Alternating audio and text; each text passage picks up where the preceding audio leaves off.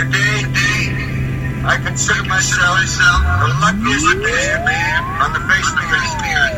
And the 3-2 pitch. Swung on a drill to right field. Going back Sanders on the track at the wall.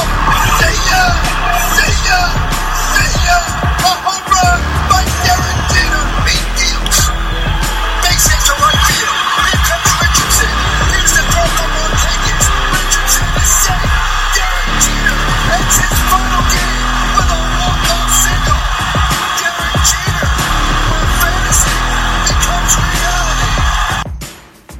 Señoras y señores, ladies and gentlemen, ahora presentamos, now presenting, la semana de los bombarderos.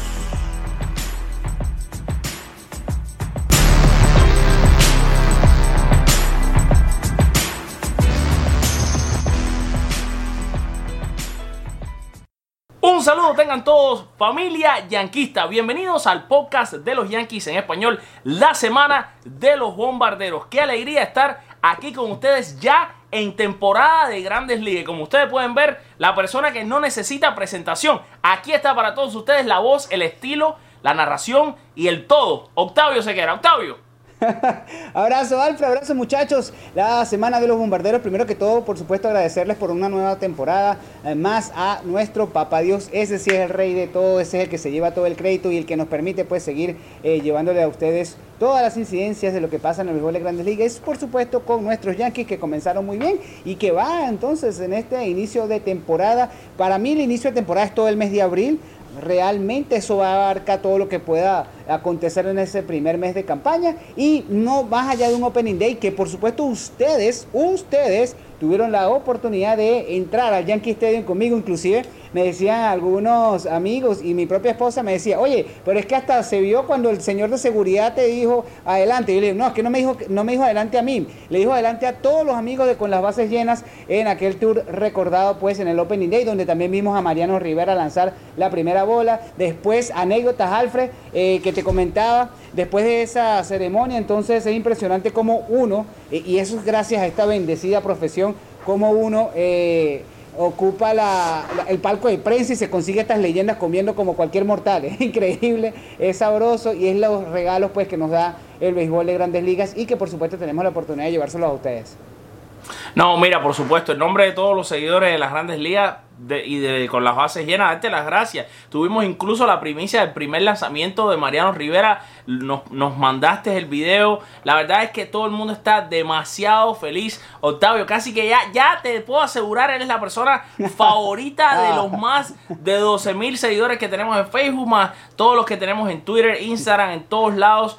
Y bueno, una temporada, Octavio, que comienza Sí. con una victoria importantísima de los Yankees en la catedral del béisbol, un jonronazo de Luke Boyd. Sí. ¿Qué te pareció ese jonrón? Bueno, tú sabes que me sentí un poquito desubicado, Alfred, porque yo no estuve, como en otros años, la oportunidad de ir a los campos de entrenamiento y realmente no sabía qué esperar, más allá de lo que yo había visto, eh, había visto por televisión. Tú sí estuviste allí en los campos de entrenamiento, estuviste haciendo mucha cobertura, hablaste con Luke Boyd. Y justamente hablaste con Luke Boyd ya en el tramo final del sprint training, con lo que es prácticamente el inicio de la temporada regular. Y eh, básicamente, bueno, es como una confirmación de las cosas que vienen. Hay algunas aspectos que no me están cuadrando mucho en esta primera de cambios y es otra vez lo tan valiente que puede ser las alineaciones que presenta Aaron PowerPoint Boom. Y le dije PowerPoint inclusive en el, en el Facebook Live que hicimos en el, el- aquel- hace ya unos días desde cuando comenzó la temporada. Pa- PowerPoint. No me está gustando. Estaba leyendo algunos de nuestros amigos en con las bases llenas, creo que era Joel su nombre, y, y- y Miguel, y Miguel eh, escribían y me decían que les parece que Troy Tulowitzki está muy lejos en la, en la alineación. Bueno, el, en el Open Day fue colocado como noveno bate, después obviamente lo, van a, lo han ido cambiando, ha sido un experimento y esto es lo que puede ser que cause algo de ruido. Eh, se está jugando la división la segunda, para mí, la segunda división más complicada en todo el de grandes ligas, porque creo que es una división de dos equipos, eh, a diferencia de la central de la nacional, que yo creo que hay tres y cuidado cuatro, porque uno no sabe qué es lo que puedan traer estos rojos de Cincinnati ahora en esa división central de la nacional, obviamente sumándose a los Brewers, a los Cardenales, a los Cubs. Entonces creo que esa es la división más complicada. Pero regresando a lo, de Luke Boyd, a lo de eh, Giancarlo Stanton, Aaron Judge, te digo una cosa, lo que más me gustó de la primera de cambio fue los hits, los hits, perdón, consecutivos que conectaron George y Stanton y la manera en que George está jugando a la defensiva y corriendo las bases. Eso me está encantando. No, no, Giles a más de 120 millas por hora, los dos. Convirtiéndose ya desde ahora, si entran ustedes y lo buscan ahí en, la, en las estadísticas, ya son hasta el día de hoy los dos batazos más rápidos conectados en, grandes ligas. ¿Qué te parece eso? Fue increíble. Impresionante, impresionante. Y otra cosa, eh, señores, presten atención al corring de bases de Aaron Judge, ¿eh? Porque este señor cuando quiere mover las piernas las puede mover bien y puede, puede. Eh, el otro día, ese día hablábamos con algunos colegas y, me da risa. Bueno, cuidado con otro 40-40. Habrá que esperar. Habrá que esperar porque en este béisbol moderno yo no sé si PowerPoint le vaya a autorizar mucho esos robos de base cuando sabemos que en la Liga Americana no se juega esto. Sí, no, no, no, no lo creo yo tampoco. O sea, no me parece a mí tampoco que le va a dar mucho robo a Aaron Boone, a, Aaron Josh. Ahora, eh, eh, hablando de ese line que fue uno de los temas que causó quizás un poco de polémica, ¿te parece bien que le esté dando más uso a Troy Tulowitzki que a DJ Lemegio? No, no me parece justo. Y te voy a decir por qué. Porque DJ Lemegio es un pelotero que viene, digamos, con actividad más reciente. Y te voy a ser sincero, esa figura de que DJ Lemegio se convierta en el utility de los Yankees de Nueva York, me parece que es un, irrespeto a un campeón bate. Te soy sincero. Yo, o sea, yo, además que no se paga lo que se pagó, que no fue tanto, pero tú no vas a pagar eh, por un utility, para un utility el contrato que tiene eh, DJ Lemegio es una aberrosidad. O sea, creo que no existe, es una aberración. Para, para, dije aberrosidad porque me acordé de Jorge Ebro, que bromeaba mucho. Un abrazo a Jorgito Ebro, que él inventaba palabras y por eso digo aberrosidad. un abrazo a Jorgito que siempre nos sigue. Pero es una aberración. Sí, sí, sí. Desde que nos está viendo te lo aseguro. no, no, sin duda. Es una aberración. honestamente, yo creo que DJ Lemegio debería ser, eh, estar entre los planes eh, regulares, regulares de los Yankees de Nueva York. Ahora, háblame de una cosa, y esto lo vamos a enlazar un poco. Las entrevistas que yo conseguí hacer en base a lo que a lo que a lo que te quería preguntar. Por cierto, perdón, por cierto, perdón. Dime, cuéntame, cuéntame, Eres la única persona que ha entrevistado y te voy a decir una cosa, te voy a decir una cosa. Te voy a decir una cosa, te lo voy a decir de corazón. Yo, yo sabía que esto un Tipo, eres un tipo muy solidario. Eres la única persona, la única persona en el béisbol de Grandes Ligas que ha entrevistado a un vendedor de maníes de un estadio de Grandes Ligas. Eso te lo va a agradecer en nombre del sindicato de los vendedores de maní. Te damos, bueno, no te damos, porque yo no pertenezco, no tengo esa fortuna. Pero todos los vendedores de maní en Nueva York están agradecidos porque entrevistaste a su protagonista, a Greg Bird.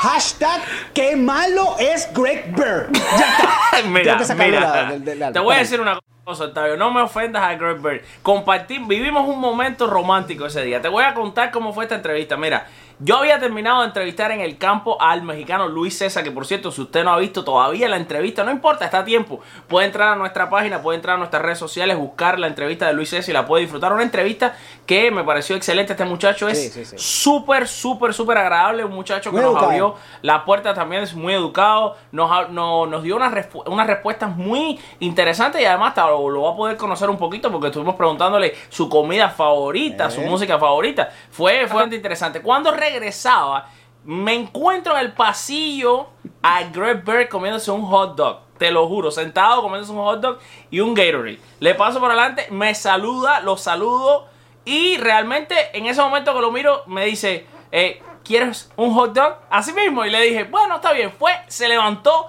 a una mesa donde había panes, había hot dog, me preparó un hot dog, nos comimos un hot dog, tuvimos ese momento que compartimos increíble y después le dije, Greg, ¿quieres hacer una entrevista en español para con las bases llenas? ¿Sabes hablar español? Porque comimos hot dog hablando de Cuba, vaya, fue increíble. Entonces le hago la entrevista, se puso muy nervioso, no podía hablar español, no le salía el español que sabía en ese momento. Y bueno, finalmente lo logré que mandar un saludo a con las bases llenas. Así que Octavio, te voy a pedir que a mi amigo Greg Bird no me le digas más esas cosas feas. Yo no estoy diciendo cosas feas, mi hermano, la verdad duele. Ese tipo está para vender, ese tipo está, ahora, si una cosa, si va a cambiar de carrera y resulta ser que quiere ser guía turístico para todas las personas que quieran viajar a Cuba, entonces que lo llamen. Pero que no siga ocupando un roster en los Yankees, papá.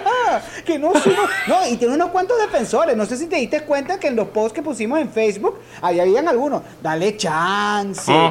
espera. Espera. mi hermano, eh, eh, la, gente, la gente no entiende. La gente no entiende que los Yankees de Nueva York no son. ¿Cómo que se llama el equipo de Liga Menor allá de Florida? Eh, los Marlins. Ah, la, los la gente no entiende que los Yankees no son los Marlins. La La gente no entiende que los Yankees no son los padres de San Diego. La gente no entiende que los Yankees no son una franquicia normal, que en los Yankees no se viene a probar, que ya basta con eso y que no, dale tiempo, dale tiempo de qué. Ahí tienes a Luke Boyd. Luke Boyd llegó en el poquito tiempo que le dieron, destacó, brilló y se quedó. Una cosa, Alfred, y perdón si, si me estoy saltando un poco No. del tema, porque tú sabes cómo... Tú cómo eres el jefe de este show. No, no, ese es usted, ese es usted. Te quería ahora más bien hacer una pregunta.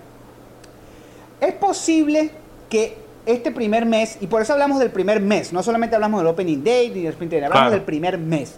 ¿Es posible que este primer mes sea una, un tiempo de prolongación y veamos en mayo, y tú que lo conoces y manejas muy bien este tema, a Esteban Florial? Te digo por qué. ¿Por qué? Ajá. ¿Por qué? Porque si se abre el roster, y yo que en Nueva York todo el mundo está esperando a Florial.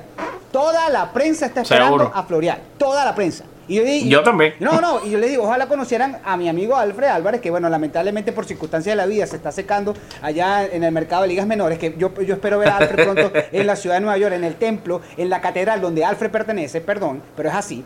Eh, Gracias, ojalá lo conocieran a Alfred, porque Alfred conoce muy bien la historia de, de Florial y de todo lo que es el sistema de ligas menores de los Yankees.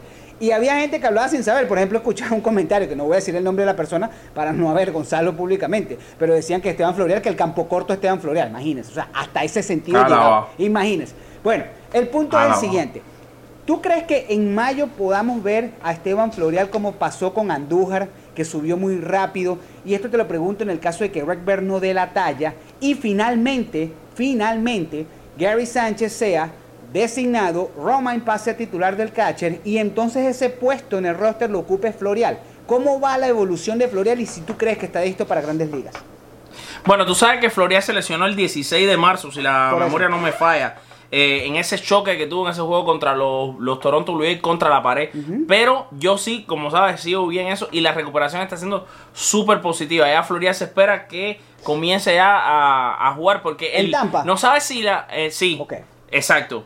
Pero, pero, pero las ligas menores, el- lo que es la AAA, va a estar haciendo esta serie que se llama la, la serie de la diversión, Sí. la Copa de la Diversión, Sí. donde van a estar usando nombres de eh, equipos tradicionales. Y se cree que probablemente lo que esté en Tampa sea un par de juegos y de ahí de un salto hasta, hasta la AAA. Se está hablando de eso. Así que yo, es que tú mismo lo decías, o sea, todo el mundo quiere ver jugar a este muchacho porque además, hasta el momento en el que se lesionó, era el, el bateador que estaba Claro. más caliente por los Yankees en los sprint trainings, junto con Aaron Josh, que tuvo un sprint training muy bueno. bueno. Y, y, y que aunque te duela, tú sabes que tuvo un sprint training bueno. Yo sé Ah, sí, que, yo sé sí, que no, tuvo, no es en- tú sabes que tuvo un buen sprint. Ellos tres fueron los que mejor estuvieron. Eh, Entonces, vamos a ver, yo sí, yo sí creo que, si tú me preguntas a mí si él está, como se dice en inglés, MLB ready, yo te diría que está en un 85% Ok, ready. entonces te pregunto rapidito, ¿está más ready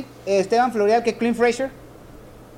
Está más ready para mí Esteban Flores que Clint Fraser. Clint Fraser tiene, tiene que tener un problema, no sé, No, mental. o- olvídate, sí, sí. Hay algo, hay algo con este muchacho que no me acaba a mí de a mí, encajar. a mí tampoco. Tyler Wade, ¿es más, ¿está más en mejor forma que Florial? Sí, y para que tú veas, eh, Tyler Wade pasé, tuve el... A veces uno se siente mal porque Sí. aunque uno escriba, hable de ellos, estuve eh, ahí frente a él, éramos cinco eh, periodistas que estábamos parados frente a Florial y bueno, uno extiende su micrófono para, para hacer preguntas, ¿no? Florial rompió a llorar ¿Florial- frente a nosotros Florial porque... Eh, perdón, Wade rompió Ah, a llorar. cuando lo bajan a Ah, Menores. Sí, sí, y estaba, y empezó a, ¿sabes? Estaba un poquitico alterado, entonces empezó a decir que bueno, que parece que él no sabía de qué manera iba a hacer quedar bien, que primero le habían dicho que su problema era la ofensiva, Batió. ahora batió, y entonces ahora parece que su problema es la defensa. Después cuando entramos a la oficina de Aaron Boone, Aaron Boone negó todo lo que él había dicho, dijo que no, que para nada, que él era, que él- ellos le encantaba su defensa, normal. se yo. Um, La postura ¿Qué te pareció a ti esa movida? O sea, La- movida de traer a, Sí, sí, sí. Sí, claro, claro. Eh, ¿Qué te pareció a ti la movida de traer a, a este a este jardinero de los Rockies de Colorado, a No- no la Tauchman, entiendo. y haber bajado, güey? ¿Te No, gustó a no, ti no, no, no, no, sobre todo porque Tyler Wade está asociado ya con la franquicia, tuvo más tiempo en el sprint training porque no ocupaba, no es un pelotero que te va a exigir millones, ni es un pelotero que te va a exigir gastos, además que te puede jugar varias posiciones y realmente no entendí esa, esa movida de... Yo tampoco, lo realmente, hace verdad que fue una cosa, movida un poco rara. Lo que me hizo, mi- la única manera que yo puedo entender que eh, es- hayan procedido de esa manera es porque lo están guardando para, ah, mira, armar la cajita, el paquetico y presentarlo por una figura de cambio a mitad de Puede temporada. ser. Pero también es irónico, porque si lo quieres cambiar, déjalo, o por lo menos déjalo en el roster, déjalo que esté activo y lo vendes mejor. Pienso Exacto. yo, pero tú sabes que Cashman en ese sentido a veces es un poquito impredecible. Te voy a lanzar Sí. una, te voy a lanzar una porque yo sé que tú eres un hombre Tira, listo. dispara. Tengo el bate Ok, en la mano. perfecto, perfecto. ¿Cuál pareja va a ser más importante para los Yankees este año? ¿George Stanton, Torres o Andújar? Josh Stanton, prepárate para un año donde estos dos jugadores, y te voy a decir, A desde ahora, van a dar más de 95 jonrones entre los dos. ¿Qué te parece? Alfred, yo quisiera estar de acuerdo contigo, pero voy a, voy a estar en desacuerdo contigo por dos razones. Sí, no, mejor. Voy a estar- Vamos a sí, debatir entonces. Vamos a debatir. Voy a, voy a estar en desacuerdo contigo porque cuando yo defino Cuéntame. importancia, creo, creo que a pesar de los huecos, porque lamentablemente ya cometió errores, el señor Miguel Andújar Sí. en tercera, a pesar de los huecos que pueda representar allí, creo, creo que el año pasado esta fue la dupla más importante del equipo. Con todo y que Didi Gregorio tuvo Ah, un sí, sí. grandísimo abril. eh, No, no, lo fue. Pero Andújar tuvo una campaña que para otros peloteros hubiese sido una campaña por lo menos estar en- entre los 10 primeros al MVP. Y Andújar Ah, fue, sí, estuvo allí. Gleyber Torres llegó y revolucionó ese line Entonces, fíjate una cosa. Creo que este año, creo que este año, Torres y Andújar van a ser más importantes en el sentido de defensa. A pesar de los huecos de Andújar, creo que todavía la defensa eh, de Andújar no es como para decir, nada, de- destiérralo. Creo que todavía es aceptable. Pero representan, para mí, mayor contacto, menos ponches, más base por bola y mejor eh, porcentaje de envasado. Uno del otro, uno del otro. Van a tener menos No oportunidades. sé. Van a tener Ah, menos Cuando me dices base por bola, me cuesta trabajo. Porque es que Aaron Josh es una máquina de coger base por No, bola. pero me Stanton cuesta no un lo poco es. de trabajo y me. Pero Stanton, ¿Eh? Stanton no lo es porque No, Stanton, Stanton no lo es, pero le va, va a haber. Mira, si él mantiene en la alineación de ponerlos a, a ellos uno detrás del otro, va a haber bases por bola. Va a haber bastante porque este line no está fuerte. Y si Luke Boy se calienta, Sí. porque además Luke Boy creo va a tener una gran temporada. ¿Por qué? Porque lo están poniendo de cuarto bate. Y déjalo ahí, Detrás de déjalo y ahí. Stanton. Exacto, No, hay que va a haber ahí. muy buenos picheos. sí, lo que sí, va a haber de, rectas a este muchacho, lo que va a haber de lanzamientos en la zona es increíble. Coincido, O sea, se va a dar un banquetazo empujando. Que te Esto que vimos algo, en el Alfred, primer juego no es casualidad. Que te adelantó algo, y perdón, inclusive en desacuerdo con la leyenda Polo O'Neill, que él dice que cuando regrese eh, Aaron Hicks, Aaron Hicks debería ser el cuarto bate del equipo. Yo estoy en desacuerdo, honestamente. Yo también, porque completamente. Luke Boy es el tipo, Luke Boy es el propio cuarto bate de los años 80 y 90. O sea, está Sí, parado señor. ahí, ves un buen picheo, mi hermano, y haga swing. Y pégale a la pelota. Y la otra cosa en la que estaría también en desacuerdo contigo es que yo no sé por qué todo el mundo, desde que Stanton llegó a los Yankees, ha creado esta imagen de Stanton como un mal jardinero. Yo no creo que, No, yo creo que Stanton acuerdo, claro. en los jardines es mejor a la defensa que Andújar en tercera. Sí, sí, sí, sí, sí. me querrás matar. Sí, no, no, Pero no, no, entonces no. cuando tú me dices Estoy problema acuerdo. de defensa, yo me pongo a pensar y digo, bueno, es, George en el right field es muy bueno. No. Y tiene un brazalete. Y, y Stanton es un outfield normal, mediocre. De, No, no, ni siquiera, es bueno, es bueno también, lo puedes poner Es bueno, como bueno. incluso tiene buen brazo Sí, también. eh, el problema es que tú sabes qué es lo que sucede. Por eso que yo le doy la- la- la- el punto defensivo a, a- a Andújar y a, y a Torres. Es porque Andújar y Torres están jugando, bueno, vamos a decirlo, están jugando su posición, aunque Torres para mí todavía sigue Claro. siendo campo corto. Stanton está jugando una posición que no es la de él. Y por eso es que creo que ahí está la diferencia de Andújar y Stanton. eh, En comparaciones defensivas. Pero es un buen punto para debatir y sería interesante tener Sí, es la- sabroso, es sabroso. Tenía- sería Claro, interesante que, tener que- la que opinión. Torres domina bien la segunda base, ¿ves? Claro, claro. Por eso que te digo. o sea, si y la sí gente- te compro, sí te compro lo del contacto, evidentemente, Sí, eso sí. sí, y, y- o- y otra cosa, es la manera en cómo se puedan representar, porque tienes, a, por ejemplo, si Andújar va, va a ser que fue, eh, lo, lo van a mantener del quinto al séptimo bate, entonces va a estar un poquito difícil que Torres y Andújar puedan hacer esa explosión. Pero si Andújar regresa ah, al, al octavo bate y Gleyber lo bajan al noveno, hermano, son los mejores octavo y noveno bate que puedan tener cualquier equipo en el béisbol de Grandes Ligas. Sí, no, seguro. Eso es ¿Te seguro. gustó la alineación, Octavio? ¿Te gustó la alineación del, del primer día? La, line- la Sí. alineación, no, de lo- no del partido de, del sábado, no, no. ¿Te gustó la alineación del Opening Day? Sí, sí, sí me gustó, pero todavía pienso que Troy Tulowitzki debió, debió ser eh, séptimo bate. Para mí yo creo que... eh, Séptimo. Sí, para mí séptimo. Inclusive por encima de Greg Bear. Y quitando las bromas sobre Greg Bear, creo que eh, Greg Bear, el hecho de... El hecho de de nada haber tenido un, ma- un- año malísimo como el que tuvo, venir de lesiones, creo que lo- es mejor. A Greg Bear lo hubiese dejado como octavo o noveno bate, realmente lo hubiese dejado de esa manera. Pero hay que ver porque sabemos una cosa, PowerPoint no se queda con una alineación, hay que ver cómo alinea Sí. a lo largo de todo este mes. Por eso yo digo, Exacto. el principio de temporada es este mes, Mayo es como más experimenta, ah, más, más- digamos para más ah, experimento en el sentido de estrategia. Junio comienzan a madurar las, las plantillas. Julio el mes de los cambios y agosto y septiembre, señores, lo que esté, esté y el que no, ya sabe que tiene que planear para el año siguiente. Así yo he visto Oye, la, y la a- temporada. Y agregando una última gotica de agua en, un- en un vaso que, que empezamos a llenar en el, en el programa pasado. Cuando estaba, estábamos ahí dentro de la oficina de, de, de Aaron Boone, que todo el mundo le estaba preguntando sobre el, el asunto de Tyler Wade. Yo, yo cuando me, cuando pude metí yo mi, mi cuchara y la pregunta mía directamente hacia él, ahí de frente a frente, fue el tema del opener. Y me, me, me encanta y me llama muchísimo la atención la respuesta que me da, porque la pregunta que yo le hice fue, eh, señor Boone, usted, el, el- el uso del opener Ajá. sigue estando sobre la mesa. Y pues como que captó su atención esa pregunta, como que le interesó más que el bombardeo que le estaban haciendo Sí. los demás periodistas del New York Post y eso sobre el tema de Wade. Me dice, no, nunca se ha ido de la mesa, eso está más que sobre la mesa. No te puedo decir que lo vamos a hacer ahora mismo, pero sí es algo que se va a considerar. Así que me confirmó, que, que no sé si Sí. se, lo, se lo habrá confirmado a otra... A No se habló- médico, no se pero habló. A nosotros nos confirmó lo del opener. Sabes que no se habló, obviamente, en los primeros de cambio no se habló de, de- de esto, pero eso es algo que va a venir. Eso es algo que va a venir, estoy Sí. seguro que va a venir. Y ahora hablando de esto, mi, mi opener, que ya lo hemos hablado, Otavino. ¿tú viste el movimiento de la recta de Oh, ese animal?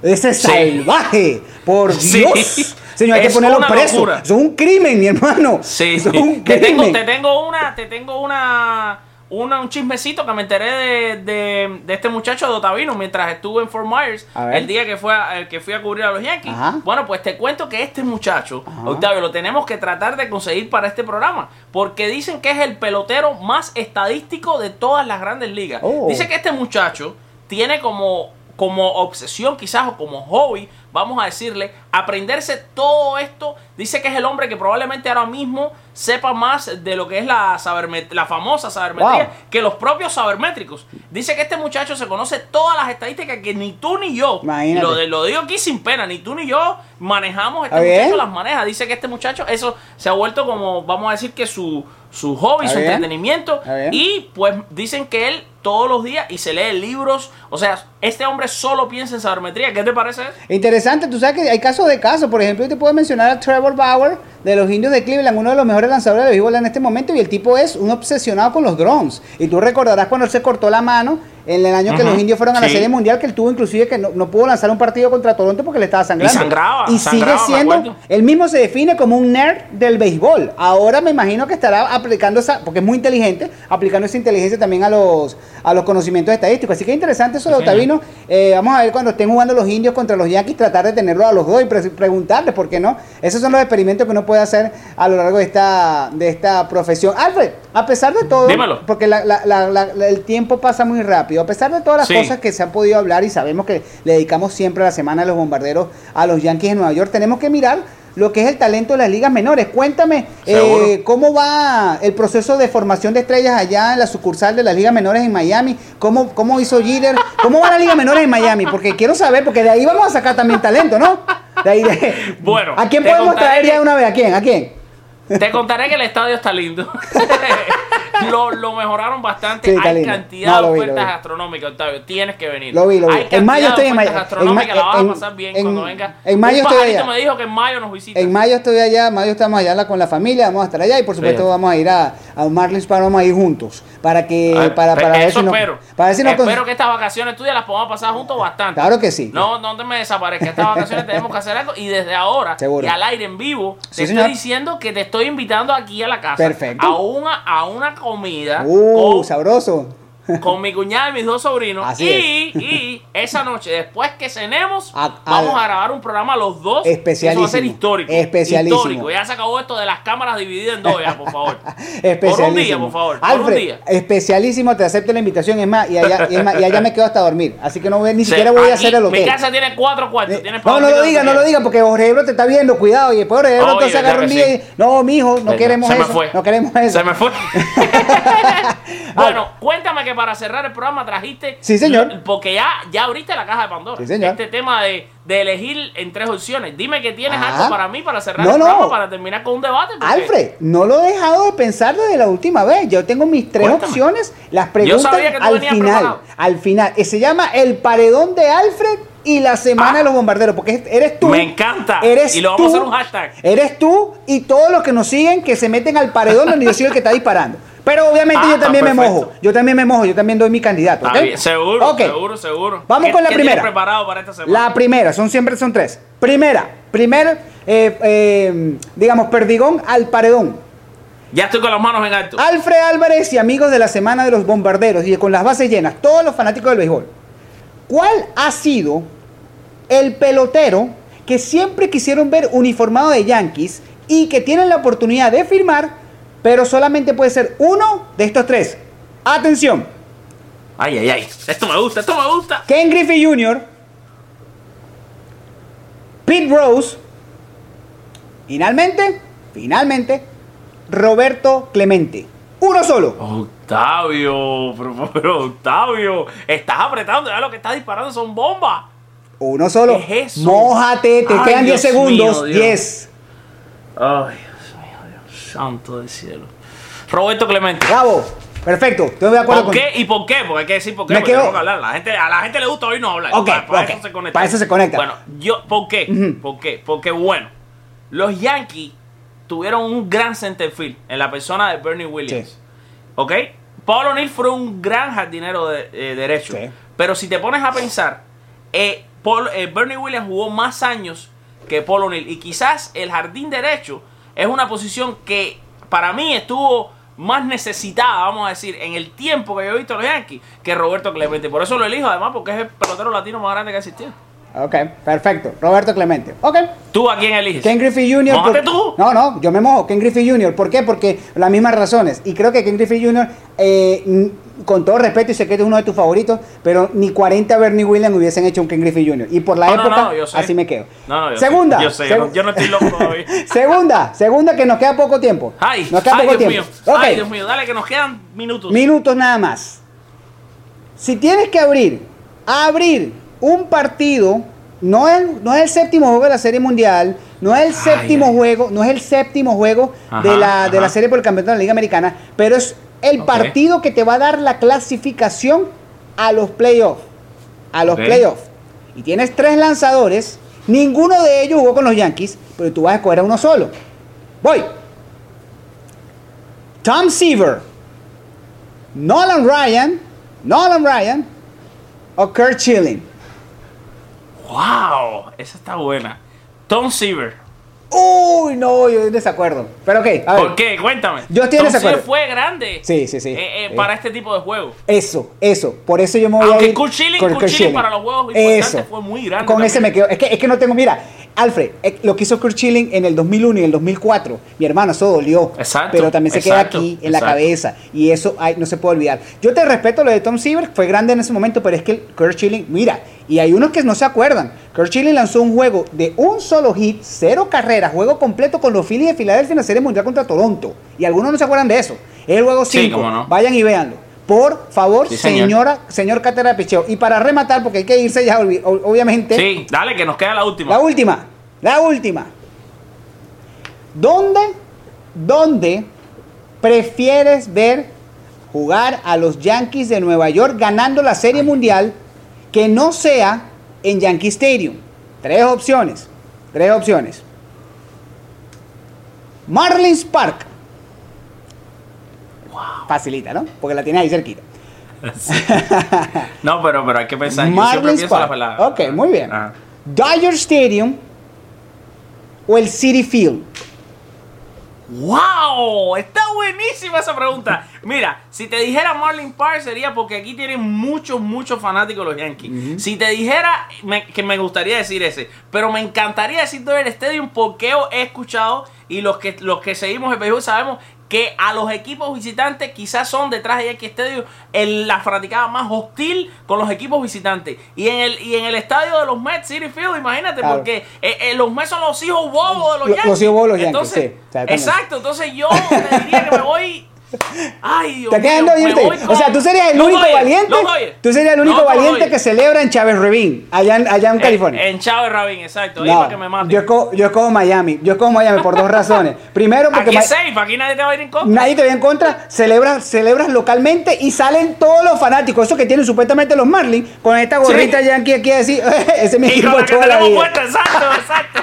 Y se acaba la hipocresía. Y se Ay, acabó la hipocresía, muchachos. Oye, Alfred, muchísimas gracias. muy divertido este, Así esta es. noche, Octavio. Gracias. Mis queridos amigos, gracias, gracias a todos los que se, han- se conectaron con nosotros. Ya arrancó el béisbol, regresó la vida. Yo, yo me voy a despedir y siempre dejo que Octavio despida de Seguro. último. Así que yo les voy a decir adiós, dándole las gracias, recordándoles que nos sigan en todas las redes sociales. Por supuesto, en nuestra página web, la www.conlasbasesllenas.com. Este show se llama La Semana de los Bombarderos y lo pueden encontrar siempre a través de Facebook Live y en audio. Esto es un podcast que se está grabando y lo encuentran a través de todas las plataformas de audio que existen, desde Spreaker hasta iTunes, iHeartRadio, Spotify y demás. Por mi parte, darle las gracias y siempre dejar que Octavio diga adiós con su clásica despedida que dice. Por supuesto que sí. Recuerden, señores, con Dios todo, sin Dios nada. Que Dios me los bendiga. Será hasta una nueva edición de la Semana de los Bombarderos. Alfred, te quiero, pero quiero más a esos seguidores. Y por favor, a compartir. Y por supuesto, a seguir disfrutando porque la temporada de béisbol arrancó y llegamos por todo lo alto. Abrazos. Abrazo, se te quiere. Gracias, Octavio. Adiós, chao.